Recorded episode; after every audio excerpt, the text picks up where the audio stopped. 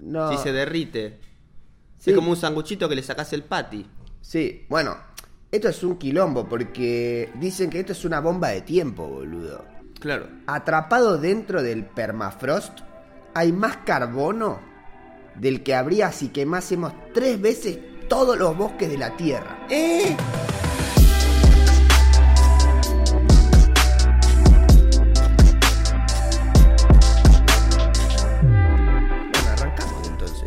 Esa fue la intro. No, no, ahora la Ah. Bienvenidos y bienvenidas a este momento del pasado. Mi nombre es Franco. Yo soy Pedro. Y esto es de Flashback Experience. Un, Un nuevo nuevo episodio. Sí. Repiola. Bueno, esta semana tenemos que arrancar con un anuncio que seguramente ya todos lo escucharon, que es la medalla de bronce del seleccionado nacional de rugby de Seven. Sí, felicitaciones. Unos capos, boludo. Lo que hicieron fue alucinante. Eh, vos pensás que eran ocho del mundo cuando, tipo en el ranking. Novenos creo que dijo Mescora. O, o noveno. Y Mm. terminaron tres, boludo. Tipo, es imposible lo que que hicieron. encima abajo de Fiji y Nueva Zelanda. Y encima le ganaban a Nueva Zelanda con una roja, boludo. No, a jugador- Sudáfrica. A Sudáfrica, con, Mm. con una, con un jugador menos, boludo. Épico. Y, la última jugada tenían dos jugadores menos, boludo. Mm. Y, y- y pudieron agarrar la pelota y patearla afuera. Sí, impresionante. Impresionante. Una locura, boludo. Eh, lo que hicieron es realmente histórico. Y bueno, y queríamos anunciar, no anunciar, hacer un saludo especial a Felipe del Mestre, Hmm. que además de ser un atleta de elite y hoy medallista olímpico con el resto del seleccionado de Seven, es un excelente diseñador. Sí. Viste, es algo que hablamos mucho en el show, el diseño. Sí. Bueno, y así que nada, eh, si algún día tienen la oportunidad de trabajar con él, aprovechenla, boludo, porque la verdad que es un diseñador de la reconcha de la lora. Y si bien ahora está ocupado ganando medallas, viste, no sé qué tanta bola le va a dar a la gente que le hable de diseño ahora. Tal vez pero, no tiene tiempo. pero bueno, yo estoy seguro que va a tener una gran carrera por delante como diseñador profesional. Y bueno, tal vez pueden aprovechar ahora que está arrancando, viste, y lo pueden contratar más baratito y generar una buena relación. Y lo tienen de su lado, viste. Sí. Así que vamos a dejar el Instagram de Feli en la descripción eh, para que lo contraten y lo saluden por la medalla, que la ganó para todos. ¿no? Sí. Ya quedó grabado su nombre en la historia del deporte Sí. argentino y mundial. Sí, boludo. Es impresionante. Una locura. Sí. Y además es una excelente persona, que creo que eso es lo más valioso que tiene Feli. Sí. Así que nuestra recomendación para que laburen con él. Esa es mi y primer Bien. intro al show de hoy. Excelente. Hablando de diseño, continuando con la charla, quiero anunciar algo muy importante que pasó esta semana en el show. Es que tenemos un logo. ¡Esa! Sí. Bueno, como sabrán, ¿me tenés el termo? Sí, yo te lo iba a pedir. Seguramente lo vieron en Instagram, porque este- Eso iba a decir. el miércoles subimos una historia de los clips y ahí ya teníamos cambiada la foto de perfil y dije, uh, van a ver el logo y no van a entender nada. Sí. Así que acá se lo estamos explicando. Bueno, qué buen eructo, boludo. Em, primero quería arrancar contándoles, bueno, tenemos un nuevo logo, ya lo van a ver ahora más adelante el proceso, les voy a mostrar de cómo lo diseñé, de principio a fin. No tanto el principio porque partí de una ilustración que ya habíamos Claro, hecho. si no vieron todavía el episodio 6, vayan a verlo ahora, que es donde empezamos la identidad visual del canal. Nosotros le- lo llamamos branding en ese episodio, que en realidad es parte del branding visual, eh, tipo el branding es todo básicamente. Y, y bueno, pero el nombre correcto de lo que hicimos en ese episodio es identidad visual. Y bueno, Pedro partió de ahí en adelante, construyó encima de eso. Sí. Por eso si no viste el episodio 6 o, O- el, el clip que está en el Instagram, de- en, el, ah, en el Canal canal, de de, YouTube, clips, sí. YouTube, perdón. De Flashback Clips. Ahí va a Eh, dejarle el link en la descripción también. Vos podés Sí. dejar ese link. Sí, dale, te dejo el link en la descripción. Eh, muchas gracias. Y ves primero ese y después ves cómo hizo Pedro para construir encima y hacer el logo. Bien, entonces lo que vamos a hablar es, primero, ¿por qué es importante tener un logo? ¿Por qué es importante tener un logo? Sí, ahora lo vamos a hablar. Y después le voy a mostrar el proceso creativo, si querés decirle, de cómo llegué al resultado final. Muy Porque bien. por ahí vos ves dónde empecé y dónde terminé, si esto no tiene sentido. Hmm. Y te voy a explicar por qué tomé cada decisión que tomé. Bueno. Ahora, ¿por qué es importante un logo? Y tenés que saber qué es un logo. Un logo es prácticamente, si lo tenés que simplificar en su más reducida expresión, es una herramienta. Es una herramienta que te permite colocar tu marca en cualquier parte. Es una herramienta multiuso. ¿Y para qué quiero tener yo una herramienta multiuso en mi marca? Ok, Voy a poner un ejemplo. Ahora que con los Juegos Olímpicos se me ocurrió un ejemplo, ¿viste? Una analogía. Imagínate que tenés tu marca, ¿no? Que compite en los Juegos Olímpicos y tenés que mandar un representante. Sí. Y tenés que elegir entre Arturo, nuestro perro, El perro, sí. y vos. Sí. ¿Quién compite? ¿Quién va a representar la marca en todos los deportes de los Juegos Olímpicos? Sí. Y vos decís, bueno, Arturo es bueno corriendo, ¿viste? Así que en velocidad no creo que tenga problema, ¿viste? Vos- nosotros le hicimos sentado cuando sale a pasear y vamos, entonces él puede esperar y salir, ¿viste? A la señal. Entonces vos Sí. decís, 100 metros, corre acá hasta allá, sale la señal y él sale. Es un perro rápido. Sí, entonces sí, perfecto, lo mandamos a Arturo. Sí. Ahora, tiro con arco. Mm. Ar- Arturo no puede. No. ¿Viste? Es- pierde. Sí. Se come la, el- la flecha, flecha, ¿viste? No, pierde. Bien. Después, natación. Él puede nadar nada. un poco, pero un solo estilo, ¿viste? Perrito. perrito, sí. Entonces, midley o pecho o lo que sea, no puede competir, ¿viste? No puede, no, no puede hacer pecho. No, porque es un perro. eh. Claro, bueno, entonces si mandamos a Franco a los Juegos Olímpicos, Sí. si bien sos un tremendo atleta. ¿viste? no tengo ninguna duda, pero va, o sea, va a poder hacer todas las disciplinas, ¿entendés? Claro. Porque los Juegos Olímpicos son diseñados para personas, no para perros. Sí. ¿Ok? Bien. Entonces, nosotros hasta ahora en el show teníamos dos imágenes que representaban al show, que Sí. es la portada que está al principio de cada episodio. La, y- de- la del retro con, Sí, con luces. que si estás viendo los clips, ahora te la voy a mostrar, no te preocupes, pero si estás viendo el episodio completo, la que apareció al principio, Sí. ¿viste? Con la música. Bueno, tenemos eso y este mural de acá atrás. El Con de Tiza, que es prácticamente lo mismo, pero un, un poco más simplificado. Ajá. Entonces, la forma de performear, tipo de mostrar la marca, la capacidad que tienen esas dos imágenes de mostrar la marca, es la misma capacidad que tiene Arturo de representar a, a la marca en los Juegos Olímpicos. Puede funcionar en algunas situaciones, algunas disciplinas, pero no en todo, ¿viste? Porque un logo, cuando compite contra un logo, el logo está diseñado para poder ponerse en todas partes. ¿Qué es en todas partes? ¿Dónde llamás? ¿A dónde de, haces la relación de disciplinas, deportes con desempeños de un logo en distintas disciplinas? Bien, por ejemplo, la típica, típico trabajo práctico de la facultad. Tenés que hacer la tarjeta de presentación. Algo que, un desafío que te plantean las tarjetas de presentación es la reducción del tamaño. Porque vos tenés que poner tu nombre, viste, Franco Montanaro, host del podcast, Podcast. De, de Flashback Experience, y Ajá. tiene que estar el logo. Sí. ¿Viste? Entonces si agarrás la ilustración, ponele del mural que tengo acá atrás, y la reducís Tiene que ser una esquinita de la tarjeta. una esquinita de tarjeta. Todas las letras se van a superponer. Además hay que ver qué método de impresión usás. Sí. ¿Entendés? Entonces por ahí la tinta se mueve medio milímetro, ¿viste? Una décima de milímetro para un costado se, se- se escurre y ya te fusiona tres letras, boludo, de todo el nombre del show. Y no se entiende un carajo. ¿Qué Sí. dice acá? Y es re importante una tarjeta de presentación. Claro, bueno, esa es una de las disciplinas en la que esta ilustración no podría competir, ¿ok? Claro. Por ejemplo, tenés que estamparlo en una gorra que tiene que ser costura, ¿entendés? Tipo hilo. Sí. Entonces una máquina tiene que coserlo. Sí. ¿Cómo hacer para que cosa letras tan chiquitas? Claro. ¿Viste? Porque en una gorra, ¿viste? El logo está acá, con- ahí tenemos una gorra con un logo chiquitito. Bueno, no, no, no se puede, ¿entendés? Vos tenés que simplificarlo. En el cordón de un buzo. Mirá si tenés, sacás una Claro. línea de ropa y querés poner el logo en el cordón del buzo. eh, ¿Y cómo haces, boludo? Sí.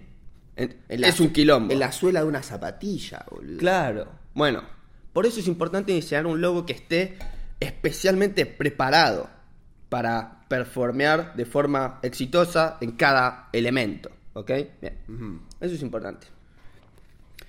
Ahora, ya sabemos que un logo es importante, pero ¿cómo sabemos que un logo está bien hecho? ¿Viste? Vos podés hacer un logo y que igual sea una poronga. ¿Viste? Bueno. Yo separé acá cuatro cosas importantes que tiene que conseguir un logo, ¿ok? Muy bien. Entonces sabemos que necesitamos un logo. Ahora decimos, bueno, ¿qué es lo que hace a un logo ser bueno? Sí, ser bueno, ser práctico, ser útil, bien. Está bien. Tiene que ser simple, primero. Porque si, si es un quilombo visual, por más que yo lo pueda poner en una tarjeta, si es un quilombo, es un quilombo, ¿entendés? Tiene que ser simple. Bien. Tiene que ser memorable. O sea que lo veo un par de veces, una, dos, tres veces, y después cuando lo veo la cuarta vez ya sé que es lo mismo, ¿entendés? Ya me acuerdo, sí, no, estos son los pibes de flashback. O lo ves una vez y después te dicen, lo puedes dibujar y de memoria podrías hacer la figura Sí, más ese o es, menos. ese es un ejercicio para ver qué tan memorable es.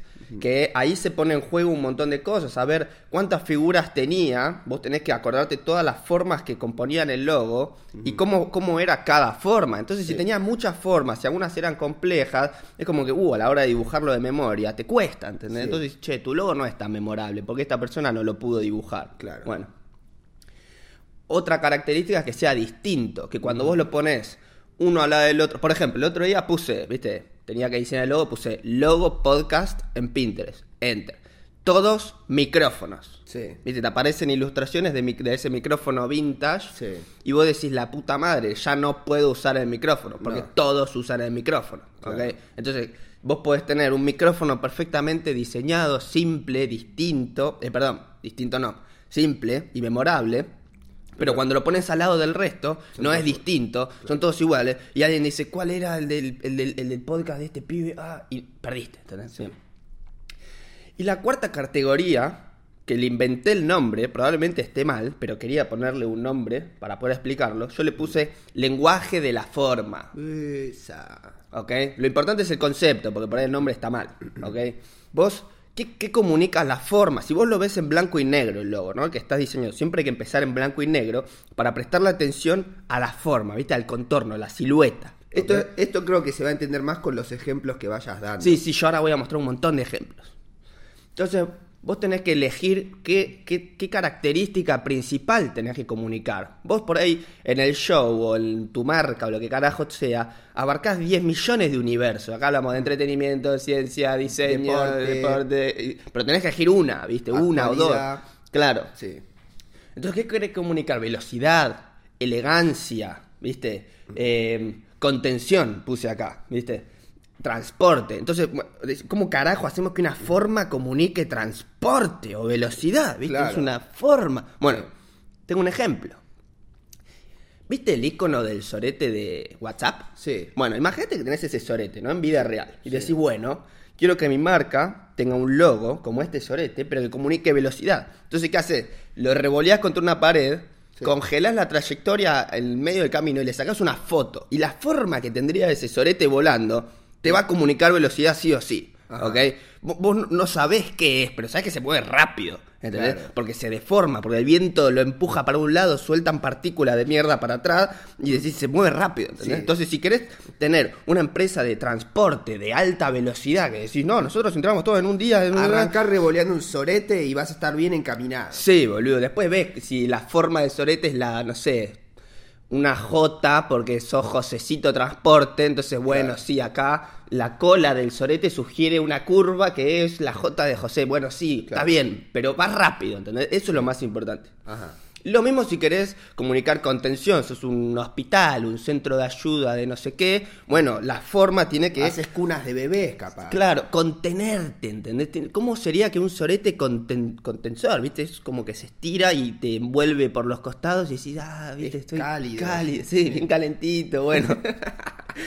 Eso es importante a la hora de diseñar un logo, ¿ok? Fuerza. Claro, fuerza de decir, bueno. Vendo como- pesas para gimnasios. Sí, tiene que ser una figura simple, de pocos elementos, pero que comunique fuerza. Ya sé, Entonces, una pesa. No, o sea, la pesa, o sea, está bien, puede ser fuerte, pero pesada, poco prácticas. Hace algo fuerte, pero atlético, onda, que tenga como una base angosta y una parte superior grande. Entonces, sí, claro, esto es fuerte y, y puede hacer cosas, qué sé yo.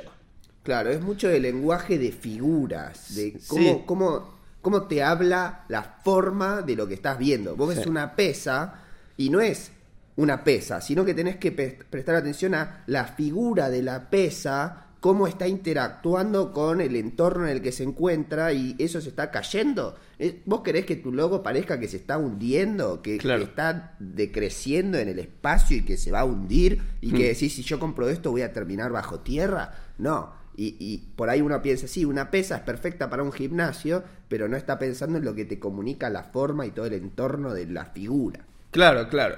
Bueno, esas son básicamente las cuatro categorías que O sea, si tenés que hacerlo para la facultad, sí, dedicale bocha de tiempo. Si te importa mucho tu, tu emprendimiento y querés que hacer un logo que dure para siempre, sí, dedicale mucho tiempo. Ahora, estás recién arrancando, te haces un podcast, no le des pelota a esto, hace algo más o menos simple, único y mandale, ¿entendés? O sea, no, que no te rompas la cabeza, sí.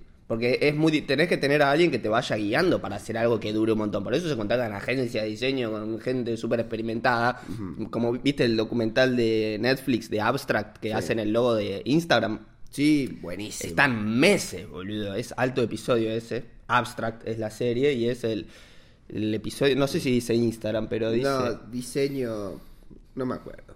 Ok, bueno, está muy bueno. Y, y están meses así haciendo 10 millones de variantes. En nuestro caso, yo lo hice en dos días porque dije, no soy Instagram, ¿entendés? Bueno, Está bien, quiero empezar a ver fotos. bien, vamos a grabar la pantalla y vamos a Pinterest para ver ejemplos de logos, más o menos. Este fue tu primer paso. Claro, lo- yo siempre arranco buscando referencias, ¿viste? Y esto es más que nada para nutrir mi cerebro de logos bien hechos, o sea, más o menos bien hechos. Acá en Pinterest hay de todo, ¿viste? Podés Sí. encontrar de todos los niveles. Pero dije, bueno, ¿cómo, ¿cómo sería más o menos un logo bien hecho? Esto es lo que hacemos siempre a la hora de diseñar cualquier cosa. Mismo de diseñar una rutina de gimnasio, decimos, bueno, ¿cómo son rutinas de gimnasio bien hechas? O diseñar, no sé, elegir algo que vamos a crear. Siempre empezamos viendo cosas que están, que, que lograron el resultado que nosotros nos gustaría tener, básicamente. Exacto. Por eso Pinterest en este caso es súper práctico, porque encima podés guardarte, hacerte tableros y subtableros y te haces categorías. Bueno, acá voy a poner logos que comuniquen esta cosa, acá voy a poner logos que sean más tipográficos y que tengan letras, etcétera. Y acá fui viendo, ¿viste? Bueno, acá voy a mostrar dos ejemplos. Por ejemplo, acá tenemos este triangulito, ¿no? Bien. Mirá, Tuki, lo que descubrí que puedo Desde la escribir. esquina sacás un screenshot, sí. amigo. Pa. Y ahora puedo escribir en rojo. Uh, vos sos bueno. Vos fijate, pum. Este logo decís, uh, está buenísimo. Sí, pero lo ves en blanco y negro, tipo pleno, y, y es esta cosa. Todas estas variaciones de color. No tenés grises claro, en blanco y negro. cuando lo tenés en blanco y negro se pierde, ¿ok? Entonces lo que tendría que haber hecho esta persona. Es dejar hora- una luz. Claro, dejarle acá como una víbora entre cada eh, curva, Sí. que acá no hay nada que sea blanco, ¿entendés? Sí. Entonces así diferencias todo y simplificás más el logo. Porque Sí. todo el, degradado, cuando lo haces ponerle en una gorra, como habíamos dicho, No tenés con esto. costura, Sí. no, no podés hacerle estos degradados, ¿entendés? No podés, imposible, ¿ok? Bien. Mm. Entonces te estás metiendo en un quilombo si en blanco y negro no se, no se interpreta la forma correcta que vos querés. Sí, pero algo importante que tiene este logo que está muy bueno es la relación de las curvas. Vos fijate, acá tenemos un círculo grande que forma este contorno y acá tenemos un círculo chiquito. Sí. La relación que utiliza entre los círculos grandes y círculos chicos es muy armónica, es, es muy buena. Eso se consigue tomando como referencia, la- ¿cómo se llama? La proporción áurea. ¿Viste? La proporción áurea son los círculos que se relacionan bien entre sí. Vamos a buscar la foto de la proporción áurea. A ver, si ponemos acá, em, buscar áurea. Pum. Acá están. Estos círculos de acá. A la hora de diseñar un logo es muy importante tener esta referencia para elegir. Cuando vos elegís cada elemento, cada forma, lo tenés que simplificar. Usás esto como referencia. Bueno, las cosas grandes van a tener este tamaño, las cosas chicas van a tener este tamaño. Y, y le haces caso a esto. Ya está, y te agarrás de eso. Claro, entonces los vértices por ahí son así, lo- unos vérti- otros vértices son así de grandes. Bien. Volvamos a el tablero. Esa es una de las herramientas que puedes usar a la hora de diseñar un logo. Así no tenés que andar inventando eh, esquinas o formas o figuras. Mm. Decís, bueno, ¿cómo puedo tomar elementos de la proporción áurea y, y- y ponerlos en el logo? Y entonces va a tener armonía solo con hacer eso. Claro, lo usas de referencia. Bueno, voy a mostrar a algunos, ¿viste? Por Hay que ejemplo- explicar qué es la proporción áurea. Lo acabo de explicar. Ah, bueno, eh, es una relación matemática, qué sé yo, boludo, no sé. Buscalo en Google. En. Sí. Em, acá hay un montón de diseños y yo separé cinco, ¿ok? De todos estos fui tomando diferentes cositas y dije, bien, este me gusta, este no, etcétera. Entonces, si vamos acá, acá están los cinco que separé. que dije, bien, mi logo quiero que sea algo así. ¿Por qué? ¿Por qué pudiste elegir de entre todo ese quilombo de variedad de colores y cosas estos cinco? Bueno, porque dije, nosotros nos llamamos de Flashback Experience y tenemos un triángulo en el logo, en la ilustración principal, que es el triángulo, ¿viste? El triángulo. ¿Lo tenés acá para verlo? Ahora, sí, ahí está, pum. Ahí está. Entonces, dije, bien, por ahí puedo lograr que la F y el triángulo se, se relacionen de alguna forma. La F de flashback. Claro. Pensaste que podía ser útil para el logo. Sí, entonces arranqué por ahí. Bueno, también quería ver la cantidad de elementos de no pasarme. Porque por ahí digo, bien, tengo el logo de flashback para simplificarlo, hago la T, la H. No, o sea, no ves el nivel de simplificación que tiene. Tiene Una que ser. letra. Claro, o sea, tiene que ser bloques mucho más grandes. No puedes hacer una T, una H, una. ¿Me entendés? Bueno. Y pensaste que la F era un buen punto de partida. La F podría ser como un elemento, viste, Sí. protagonista Sí. a la hora de hacer el logo. Bueno, la del medio tiene una F y es un triángulo al mismo tiempo. Claro. Así que ese medio que parece algo que podría llegar a Sí. funcionar. Otra cosa que me gustó fue el- la, el- la velocidad que tienen todos estos logos. Nosotros somos un, un viaje en el tiempo. Tipo, Mm. ahora estás viajando en el tiempo, estás viendo este video en el futuro y nosotros Ajá. estamos en el pasado. Claro. Es algo que nombramos siempre. Bienvenidos a este momento del pasado. Claro, ¿entendés? si tenemos que pensar una cosa que tiene que comunicar el logo, como dijimos, fuerza, eh, velocidad y esas cosas, el nuestro sería viaje. Un viaje en el tiempo. Sí, viaje en el Eh, tiempo. Por un portal. Sí. ¿Entendés? Eso es, eso es lo único que, no importa si hablamos de deporte, de entretenimiento, lo que carajo sea, el logo tiene que representar eso. Sí.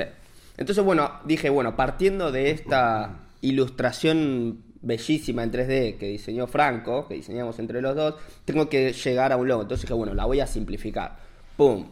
Acá está la simplificación extremadamente rústica. La primera simplificación del logo. Dije, bueno, ok. Que tenemos- te, te agarraste de esa ilustración, pero en realidad no era necesario. Fue, fue para ver cómo quedaba en realidad. Sí, sí, dije, bueno, voy a partir de acá. Esta ya es una imagen que es- ya, ya está en el show tanto, ¿viste? Que es como nuestra imagen principal. ¿entendés? Es como Arturo yendo a los Juegos Olímpicos. Sí, performea ¿entendés? muy bien en algunos escenarios, pero para una Sí. miniatura y esas cosas no sirve porque Claro. se pierde todo el detalle. Sí, entonces Pero dije, sí. bueno, vamos a tunearlo para que sea, ¿viste? Un buen competidor. ¿Ok? Bien.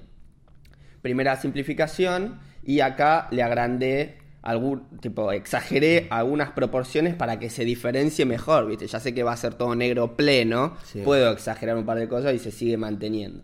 Entonces acá está pum, pintada. Y Bien. había varias cosas que no me gustaban. Por ejemplo, esto de acá, dije, es completamente irrelevante este, este A cosito. ver, ¿puedes hacer un poco de suma ahí? Sí, Tuki. Bien. Sí. Vos fíjate que nosotros tenemos que simplificar al máximo. Y la idea de esto es que se note esta, esta figura. Sí. ¿Entendés? Que es el triángulo que pasa para atrás. Esto de acá es irrelevante. Entonces, que bueno, lo voy a cortar por ahí. Tum. Bien. ¿Ok? Eso va a ser lo primero que voy a hacer. Y después, este espacio que hay acá, este espacio es demasiado grande, dije. Mm. Lo voy a achicar. Entonces lo voy a hacer por ahí.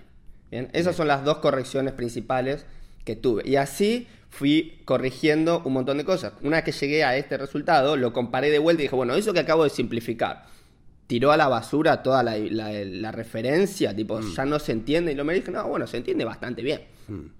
Cuando se lo mostré a Franco, me dijo, no entiendo esa K que hiciste. La K esta, esto, no lo entiendo, ¿ok? Simplificalo, simplificar esta cosa. Entonces dije, bueno, vamos a hacer así y así, ¿ok? Uy, ¿por qué hizo eso? Así y así, Claro. ¿ok? Sí, porque era, o sea, en realidad tiene esa forma por la tridimensionalidad de la figura, Claro. si te fijas. Pero, pero en el blanco y negro no se entiende eso. No, no se entiende. ¿Ok? Entonces había que simplificar. Entonces eso fue lo que hice. Ah, bueno, me faltó decir que primero lo que hice fue redondearlo. Eso, antes de mostrarlo a Franco, dije, bueno, tengo la proporción áurea acá, vamos a redondearlo y tomar como referencia la proporción áurea para de- definir las pro- para justificar las esquinas, ¿viste? Entonces, bueno, las esquinas más chicas van a ser este círculo chiquito, las esquinas más grandes, que son solo estas dos, van a ser este círculo más grande, y el espesor del triángulo quiero que tenga como referencia el siguiente círculo, ¿ok? Entonces va a ser hasta acá, va a haber que agrandarlo. Bien, después acá también las separaciones el círculo chiquito, acá el círculo grande, el círculo grande, y así te olvidas de tener quilombos de, de que sean iguales esta distancia con esta distancia, viste, los círculos, te solucionan todo. Bien. ¿ok? Bien.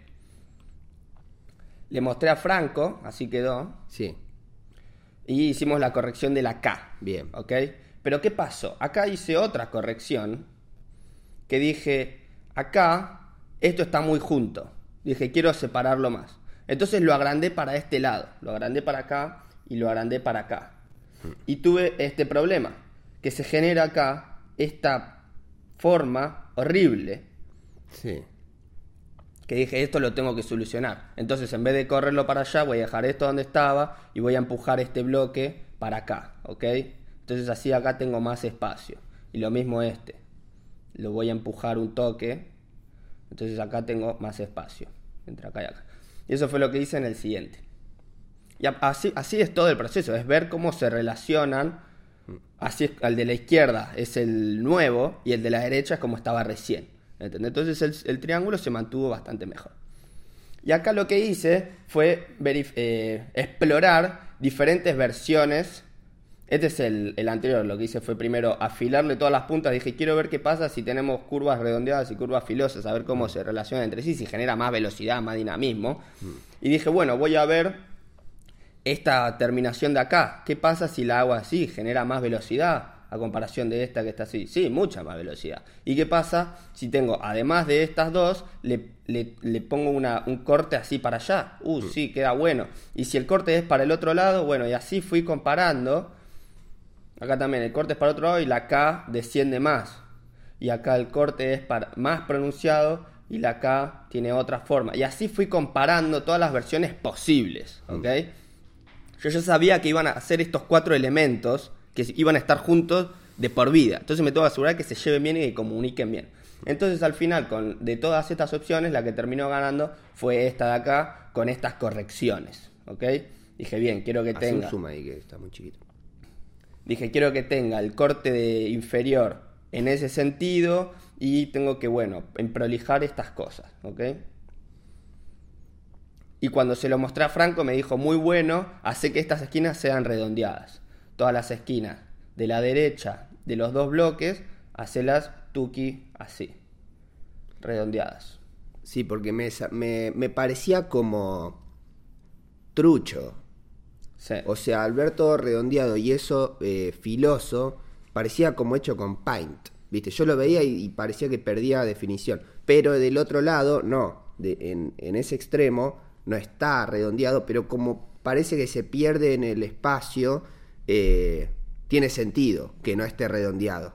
Porque no puedes ver a tanta definición de lo lejos que está. Pero el de adelante me pareció eso y después... Y acá habías había- dicho que esta punta llegaba hasta acá y te molestaba que no se encontraba. Ah. Si vos continu proyectás, continuás esta línea, como que se chocaba, entonces no Sí. fluía. Entonces me dijo, correla un toque para allá, ¿ok? Hace Sí. que termine como por acá. Sí, que eso lo habías hecho a ojo, en realidad vos lo querías Sí. hacer así, te quedó mal, pero... Entonces con esas correcciones quedó terminado el logo. ¡Pum! Ese es el logo final del show. Ahora vamos a cortar y volver a empezar porque se va a cortar solo el video y vamos a mostrar la parte más divertida que empieza ahora. Bien, ahora, una vez que tenés este logo, que por ahí... Uy, aplaudiste. Sí. Por ahí te gusta, por ahí no te gusta, decís, che, no lo entiendo. Bueno, no importa, lo importante es que es simple, es distinto, es memorable, tipo, si lo ves un toque ya lo puedes dibujar en una hoja sin mirar, viste, de memoria. Eso es lo más importante. Y ahora empieza lo más divertido. Vamos a ver, versiones de color. Pará, y, pero también representa lo que, vos, lo que queríamos que es el viaje en el tiempo. Que en realidad nos quedó bien porque ya habíamos empezado con esa idea comunicándola desde la portada anterior. Sí. Que con esa perspectiva que Pedro había elegido y todo eso que comunicaba viaje, ya acá lo teníamos resuelto. Era solamente simplificarlo. Y creemos que esta es la forma más simple de comunicar esa portada. Exacto. ¿Ok? Puede tener cosas que decís, ah, esto me parece, no sé, demasiado largo, por ahí lo haría más corto o el triángulo más ancho. Sí, bueno, pero yo dije, esto funciona, estoy conforme, en 10 años hago un rediseño y rebranding de algo, no sé, mejor tuneado. Pero Sí. ya con esto estamos bien.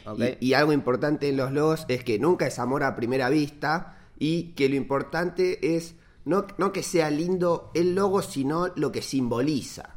Eso es lo que hace potente a un logo, lo que representa. Entonces, ahora esto no representa una mierda, porque es la primera vez que te lo estamos mostrando. Pero después de verlo todos los episodios y verlo en la fotito de Instagram y en el canal de YouTube, y el día que hagamos un sticker y lo peguemos en el termo y lo veas en el termo, y así, y a medida que lo vayamos metiendo en, todas, en todos lados, con el correr de los meses y de los años, se te va a ir grabando experiencias que vas a vivir junto a la marca y vas a ver el logo y vas a decir, sí, eso me hace acordar a momentos que me divirtieron, que me reí mucho y que fueron importantes. Entonces ahí es donde va a tomar valor el logo. Sí. Entonces podemos poner cualquier cosa y va a estar bien siempre que cumpla con las reglas que dijo Pedro antes. No tiene que ser lindo verlo al principio. Exacto.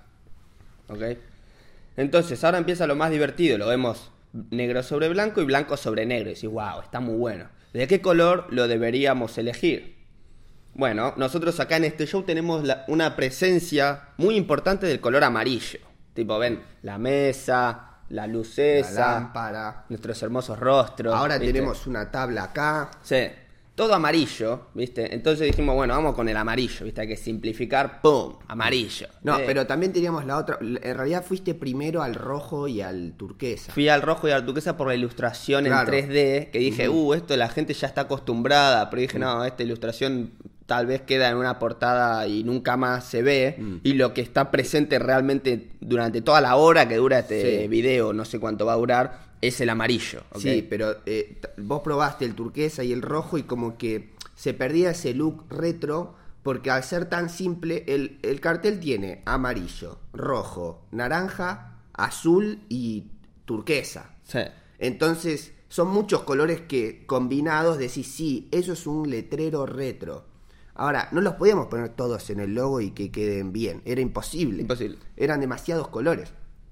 Entonces yo le dije a Pedro, además, el show es esto, es- este frame que estás viendo en este momento. Sí. Entonces tomar colores de esto va a ser más true al show que la portada retro. Acá no tenemos nada de retro. Ah, no hay nada acá, azul, por ejemplo, ¿entendés? salvo tu campera. Eh, y además, la portada retro fue algo que hicimos que nos gusta, pero no tenemos ningún problema en representar la idea del canal de otra forma, porque simplemente fuimos al retro, porque es del pasado y sentimos que tenía sentido para el show, que es un viaje en el tiempo. Pero hay muchas cosas que cumplen con eso. Entonces nosotros dijimos, podríamos algún día hacer otra cosa que represente el viaje en el tiempo que no sea retro. Entonces nos quedamos más tranquilos tomando colores del show que no van a cambiar o, o siempre que shooteemos acá va a ser lo mismo, que eso va a representar mejor la identidad del show y no agarrarse de lo retro que encima que es un quilombo, capaz en un año lo cambiamos, viste, y te quedas sin nada. Sí, esto, la idea es hacerlo y que quede por siempre. Bueno, y otra de las cosas divertidas, bueno, acá lo vemos en el fondo, viste, otra combinación posible. Creo que el canal de clips, la foto de perfil es esta, ¿no? Sí. Bueno, tenés diferentes fotos de perfil para la cantidad de cuentas que se te ocurran, ¿Y, ¿viste? y por qué elegiste solo eh, amarillo? Tipo, también la paleta de colores tiene que ser reducida a la hora de hacer un logo. Y eso te va a simplificar un montón de cosas. Porque después tenés que decir, bueno, ¿y si hago el bastón superior de un color, el bastón inferior de otro color, el triángulo de otro color y el fondo de otro color? Y después decir, bueno, está bien.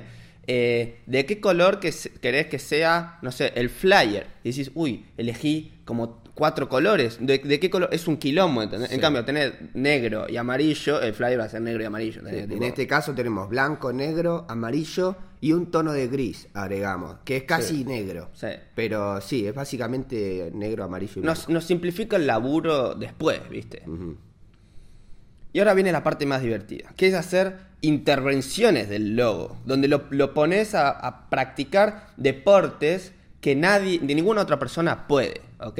Vos le haces una ilustración como esta y decís, claro, con la, la ilustración 3D, yo no podía hacerle otra ilustración. Tipo, hice el mural de tiza, pero medio como que llega hasta ahí. Ahora con esto lo podés pushear hasta donde quieras. En distintos elementos. Esto es tipo una caricatura a mano alzada, básicamente lo que Sí. representa, y eh, se mantiene el logo. Entonces, eso es una forma de representarlo. Sí, acá me salteé una forma horizontal de, de poner el, el- el logo con el título, ¿viste? Si algún día queremos, no sé, ponerlo de encabezado. Algunos tienen en el podcast un encabezado con el logo, tipo todo acá es una IA negra y tiene el logo. Entonces, si queremos probar eso, podri- eh, pondríamos esta versión, ¿viste? Que tiene de Flashback Experience en horizontal. Entonces, por eso es importante preparar versiones por si algún día las necesita. Bueno, Ajá. pum, ilustración número uno. Sí, está buena. Ilustración número dos. Mirá, esto parece medio cómic o Cartoon Network. Sí. Tipo, lo veo a Johnny Bravo ahí. Sí. A mí me gusta hacerlos tipo stickers porque después vamos a hacer stickers, ¿entendés? Y vos viste hasta acá, no viste la siguiente. Sí, es más, este no lo había visto tan piola, me parece. Bien. Y ahora viene el nuevo. ¡Pam! ¡Uesa! Está buenísimo, amigo. Está bueno, ¿no? Sí.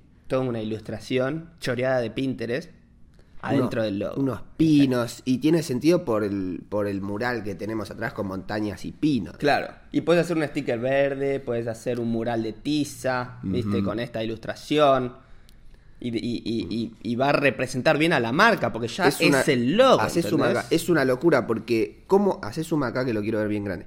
¿Cómo haces esto de meterle un dibujo adentro a tu figura con el letrero retro? Imposible. No se puede. Ya está sujeto a eso. Tipo, lo, está atado, empaquetado, terminado y así es como lo tenés y nos vimos, ¿viste? Hmm. ¿Querés una foto de perfil? Tenés esa foto. ¿Querés una portada? Tenés esa foto.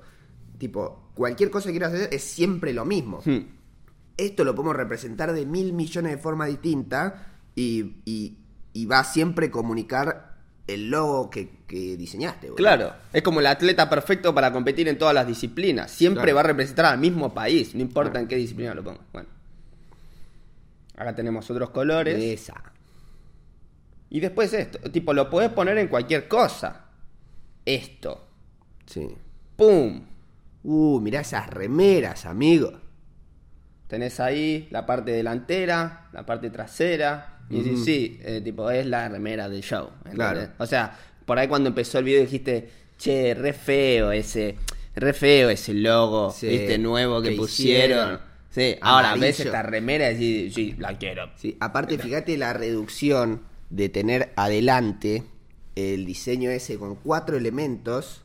Tipo, ¿cómo hacías eso con el cartel retro, boludo? En No una podés, remera. no donde podés. tenés cinco colores diferentes, todo diseño 3D con recontra detalle, luces, sombra, degradé por todos lados y lo tenés que poner en una remera, boludo. Hmm. No se puede. Estás completo, estás tipo atado, amordazado con el otro. En cambio, con este estás suelto, decís, sí, vamos para allá, vamos para allá, pum, lo quiero poner ahí, pum, pum. Por ejemplo, tenés un invitado y decís, eh, no sé, Hoy viene al show. tal persona Sí. y pones ahí el logo en Abajo. chiquitito y decís, che, re profesional la imagen que tiene. Y sí, amigo, es un logo, viste, en blanco y queda, te queda re piola. Sí. Y hice otra ilustración nueva. A ver. ¡Pam! Uy, esa, unas olas. Mirá que la ola traspasa de un bloque al otro. Sí. Está, y es la misma ola que tenemos en la tabla que está Sí, acá. en realidad es esta de acá, ves que Ah. es un círculo y traspasa también choreado de Pinterest. Lo tuve Sí. que modificar porque nada, hice 17 olas. Pero bueno, es básicamente lo mismo. Ya está, podemos tener una, una tabla de surf o productos para surf y le metemos eso, boludo. Sí. Otra remera, por ejemplo. Uh, quiero ver eso grande. Está chetísimo, amigo. ¿Viste? Está re bueno. Y de repente decís, sí, yo también quiero un logo, ¿viste? De No, Flashback Experience. O sea, por ahí, esta forma de decir, sí, vos cuando diseñás el logo, no te imaginás que está bueno. No. Pero después ves una ilustración así y decís, amigo, está buenísimo tu logo. Me pasó con, con el de Volcom, ¿viste? el de Volcom es horrendo, amigo. Es horrible ese logo. Sí. Todo puntiagudo. Ponelo, buscalo rápido para que lo, para que lo puedan ver. Volcom es una marca de. que es tipo. Skater, se Uy, podría. escribí. No, es que tenías otro adentro, otro ya escrito. Bueno, pero está buscando el logo de Volcom. Eh, sí, vende ropas, eh, tablas. Es más de surf, me parece. Este es el logo de Volcom. Hmm. Nunca nos gustó cuando lo vimos, boludo. No, tipo, Jamás. esta, esta forma de diamante invertido, horrible, boludo. Muy feo. Es como molesto, Sí. ¿viste?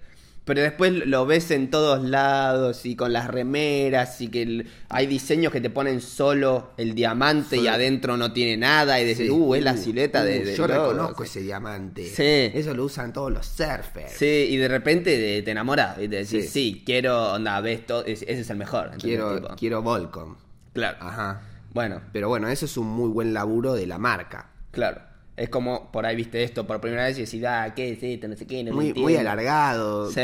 Y, a- y después ves el otro y decís, claro, si no fuese tan alargado, no podrías meter esa sola, boludo. Así que nada, creo que ahí termina, o sea, ahí termina la presentación. Esa. Esto es por qué es importante tener un logo, qué cosas tiene que tener y cómo hice yo el logo de la marca que van a ver a partir de ahora por siempre en, en el show, en todas las cuentas, va a ser nuestra foto de perfil, etcétera. Así que nada, ahí concluyo mi sección del día. Felicitaciones, muy buen trabajo. Ay, ¿no estaba grabando? No me digas. Creo que se cortó el video en algún No, momento. no importa, yo lo recreamos después. Perfecto, salvo cuando escribí, eso no sé si va a estar. y, y lo escribís de vuelta, boludo. Está bien, está bien. Siguiente, muchas gracias. ¿Me pasas el termo? Sí. Bueno, yo les quería contar brevemente algo que pasó esta semana. Eh, los medios rusos reportaron que un rinoceronte de la, era, de la era glacial, bien conservado y con muchos de sus órganos internos aún intactos, ha sido recuperado del permafrost del extremo norte de Rusia, Un rinoceronte de la era glacial. de la era glacial. Ahora no estoy grabando la pantalla, así que ahora van a ver lo que estoy diciendo. Eh, sí, acá está la foto del rinocerontito. Ah, me acuerdo de ese. Sí. Yo lo había visto una vez. Tiene entre 20.000 y 50.000 50 Es un rinoceronte bebé, Sí. ¿no? Chiquitito. Sí. Eh, uh, ¿Cómo hago para que no se vea azul? Bueno, esto es el permafrost. Es toda una capa de hielo que está en todo un territorio y arriba crece esta vegetación que se llama tundra, ¿no? Y por el calentamiento global se está derritiendo. Claro. Entonces eso les permite encontrar... Pero no eh, se va a derrumbar todo eso para abajo, la vegetación. No. Si se derrite. Sí. Es como un sanguchito que le sacas el patty. Sí, bueno, esto es un quilombo porque dicen que esto es una bomba de tiempo, boludo. Claro. Atrapado dentro del permafrost, hay más carbono del que habría si quemásemos tres veces todos los bosques de la Tierra. ¡Eh! Amigo. Esto se está derritiendo. El estamos día fritos. se derrite por completo y estamos fritos. boludo. O sea, vamos a hacer, o sea, vamos a explicar qué carajo es el carbono, ¿ok? Bien. ¿Viste la Tierra? ¿Viste? Donde estamos ahora, tipo, Sí. levantá la... Estamos en la Tierra, Sí. ¿ok? Bien. La atmósfera es como, imagínate que envolves una pelota azul con film, ¿ok? Sí. La atmósfera contiene la temperatura de lo que estamos acá. Por eso Sí. en el, el espacio es extremadamente frío. Sí. No nos congelamos todo porque la atmósfera nos, nos contiene, ¿ok? Sí. Bien. Ahora, si el carbono lo que hace es como, imagínate que en vez de ser un film extremadamente, viste, y, eh, que el aire no puede pasar, tiene como espacio donde puede disipar calor, ¿ok? La Tierra puede disipar calor. Ahora, vos emitís carbono y cerrás esos poros, se genera como una capa que el aire no puede disiparse, ¿ok? Entonces en- en la, en la Tierra no puede disipar calor, ¿ok? Por el carbono, ¿ok? El carbono hace que la Tierra empiece a calentarse, Sí. ¿ok? Por eso, ahora en, en el hemisferio norte, en Canadá, en el Reino Unido, hay temperatura de 500.000 grados, tipo Sí. 50 grados centígrados, literal. Y la gente se, se muere de calor, Sí, boludo. En Canadá está pasando. Sí, eso sí. y ahora en Arabia Saudita, creo, no, en Medio Oriente, no sé si es, eh, ¿cómo era? En el Líbano, no sé dónde, que siempre tuvieron problemas de calor, ¿viste? Sequía, ¿viste? Como Mm. Sí. Mm. un territorio muy árido. Tienen temperaturas, pero récord. Y dicen es por el calentamiento global, ¿entendés? Tipo, el carbono. ¿ok? Sí. Entonces, que vos me decís quemar Sí. tres veces todos, Todos los bosques de la Tierra. es como, ah, bueno, si no estamos fritos ahora, Eh. cuando se derrita eso, Ahí. ahí, vamos a estar fritos. Claro. Literalmente fritos por el Sí. calentamiento global. Sí. Bueno, ahora, eh, descubrieron que se puede reducir la temperatura del permafrost hasta 9, 9 grados centígrados y medio simplemente con la reintroducción de animales del Pleistocen- Pleistoceno, que son, eso es una era, Claro. de- como renos, bisontes y caballos yacutos. Pero, ¿cómo hacen para enfriar el No, ecosistema? este es un caballo que aguanta 70 grados bajo cero. Qué grande. Eh, y se ve que los renos, los bisontes y estos caballos eh, habitaban en la era del hielo. Eh, Son los que tiene Papá Noel en el Polo Norte. Claro. Ahora, esto es porque son herbívoros y Mm. potencian el crecimiento de los pastizales de estepa. Yo no sé si por comer el pasto y cagar y comer y vivir ahí hacen que crezca más estepa, más Claro. pasto. Ajá. Ahora, estos pastizales son de colores claros y generan un efecto de albedo, se llama. El efecto albedo es cuando reflejan la luz solar hacia la atmósfera. Claro, claro. es como usar remera blanca al sol, Claro. que no tenés tanto Entonces ref- reducen el calor que absorbe la Tierra Hmm. y así minimizan las temperaturas. calor. Tiene mucho sentido. Y también minimizan el derretimiento del permafrost. Qué bien. ¿Está bien? Pero ¿cuánto tarda en crecer un pastizal de...? Bueno, muchos de estos animales que pueden hacer esto están extintos, boludo. Hmm. Eh, pero, eh, volviendo a este, este, no me acuerdo qué era, eh, ¿Cómo es? rinoceronte Ah. glacial Hmm. que encontraron. Claro.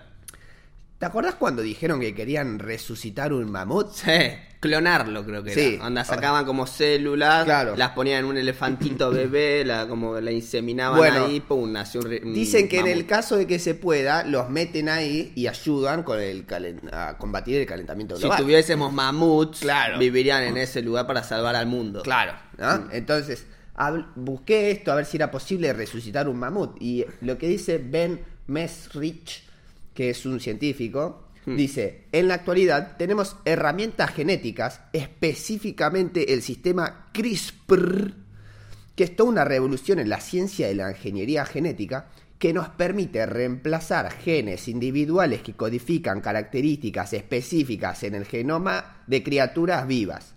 Claro. Solíamos leer ADN. Ahora podemos escribirlo. Wow. Dice, el mundo en el que vivimos va a ser un lugar diferente dentro de 30 años, debido a lo que está ocurriendo en los laboratorios ahora. Esta es una nota del 18 de febrero. Como el coronavirus. que salió, un- Sí. no se sabe si No. salió en un laboratorio, pero es un Dice- ejemplo de cosas que pueden pasar. La gente habla sobre diferentes tipos de tecnología, como Internet, la inteligencia artificial o, la, o la robótica. Pero yo creo que todo ello va a verse empeñecido por lo que está pasando en el campo de la biología. Huesa. Ahora, los chabones quieren eh, desextinguir a los mamuts. Pero para, para, pueden hacer un mamut entonces. Bueno, acá está el quilombo. Tenés que secuenciar el genoma del mamut prehistórico. Ok, bien. Para eso tenés que encontrar un mamut congelado. Pero no tenían ya un... Sí, tiene un montón. Y bueno. Tiene un montón de mamuts congelados. Y rinocerontes como este. Ahora, el quilombo está en secuenciar el genoma. ¿Viste? Es todo un, un enigma eh, científico y genético Mm. que tenés que decir, acá está el genoma del mamut. Claro. ¿Entendés? Que lleva, tipo, es un laburo, se ve, no es tan fácil sacarlo, pero creen que lo pueden hacer. Claro. ¿Entendés? Ok, y después está toda la ética de si corresponde Bueno. traer un animal extinto de nuevo a la vida. Eso es lo que hablan, dicen, ¿no estaría jugando a ser Dios? Claro. ¿Viste? Pero en realidad dicen, Fue no. como en Jurassic Park, boludo. Ajá. Y dicen, en realidad estamos tratando de corregir algo que hicimos mal. claro. ¿Viste? Los matamos. Las- los, los médicos juegan, entre comillas, a ser Dios todos los días, tratando de curar enfermedades, boludo. ¿Entendés? Sí. Cada vez que le hace una vacuna a alguien, está jugando a ser Dios, boludo. Sí. ¿Entendés? Entonces sería tratar de devolverle a la Tierra algo que siempre tuvo. Sí. ¿Entendés? Que andás a ver cuántos miles de millones de años estuvieron los mamuts más que nosotros. Oh, sí. y cuando llegamos nosotros, tipo, uh, Hace no es- 4.000 años se extinguieron. Sí. Cua- cua- cuatro, sí, 4.000. Y creo que la primera civilización no es de hace 3.000 No, si en el- la película 10.000 No, antes de pero Cristo. civilización así, armada grande. Ah, no tengo idea de cuándo arrancaron. Bueno, no sé. El tema es así. Dice, una vez que tenés el genoma, dice, el 90% de su genoma es similar al del elefante asiático. Claro, por eso decía que es de, de embarazar a una elefanta Exacto. con Dice- un mamut adentro. Si un mamut lanudo se aparease con un elefante asiático, serían capaces de tener un bebé. Bebé mamut. Sí, sintetizan los genes, los colocan en el embrión de un elefante asiático. Pones el embrión dentro de una elefanta asiática y esta elefanta da a luz un mamutcito. ¿Por qué no lo están haciendo, boludo? El objetivo es tener el primer bebé mamutcito en unos dos o tres años. Esa. Así que. Bienvenido a la Tierra. Parece que vuelven los mamuts, amigo. Tiene que salvarnos a todos, que no se derrita el permafrost. Qué locura, boludo. Porque encima no es que lo hacen, viste, para ver si se puede. No, no, lo necesitamos, boludo. Sí. Para salvar al mundo. Es como hacer al Capitán América. Ajá. ¿No entendés? Estás haciendo un superhéroe. Sí. Para salvar al mundo. Tengo acá una foto del, de un mamut. A ver. No, obviamente no es una foto, es una estatua, no sé cómo mierda decir. Acá, un render. Hmm. Uy. Así que sí, estos son los muchachos que nos tienen que salvar a todos. Qué grande, boludo. Eh, así que Qué sí. bien. Vamos a ver qué onda. Vos contame, si venís dentro de 3, 4, 10 años, ya tenemos mamuts, amigo. ¿Qué onda? Dejalo en los comentarios. Sí. ¿Y qué otros animales? Porque el chabón dice, una vez que podamos eh, secuenciar genes y, y- y entender cómo son los bloques de la vida, quién sabe hasta dónde podemos llegar. Amigo, trajiste un mamut, boludo. Sí. Sí, literal, ¿Entendés? literal lo de, lo de los dinosaurios, Jurassic Park, ya tipo estás a un paso más. Claro. Es como en vez de ir 20 millones de años va, va 65 millones de años para atrás, un dinosaurio. Sí. Así que nada, ahí termina mi sección de esta semana donde encontraron este rinoceronte. Les contamos del derretimiento del permafrost y la vuelta de los mamuts. ¿Cómo Qué podrían salvarnos? Eso fue todo por este episodio. Si te gustó el video, suscríbete al canal. Y si te gustaron las remeras también, suscríbete al canal y seguinos en Instagram, porque ahí vamos a anunciar el día que las hagamos. The Flashback Experience se llama. También nos puedes escuchar en Spotify. Por si no tenés tiempo, estás manejando lo que sea, nos puedes reproducir ahí el episodio. Y así puedes seguir enterándote de la actualidad del pasado, relevante en el futuro.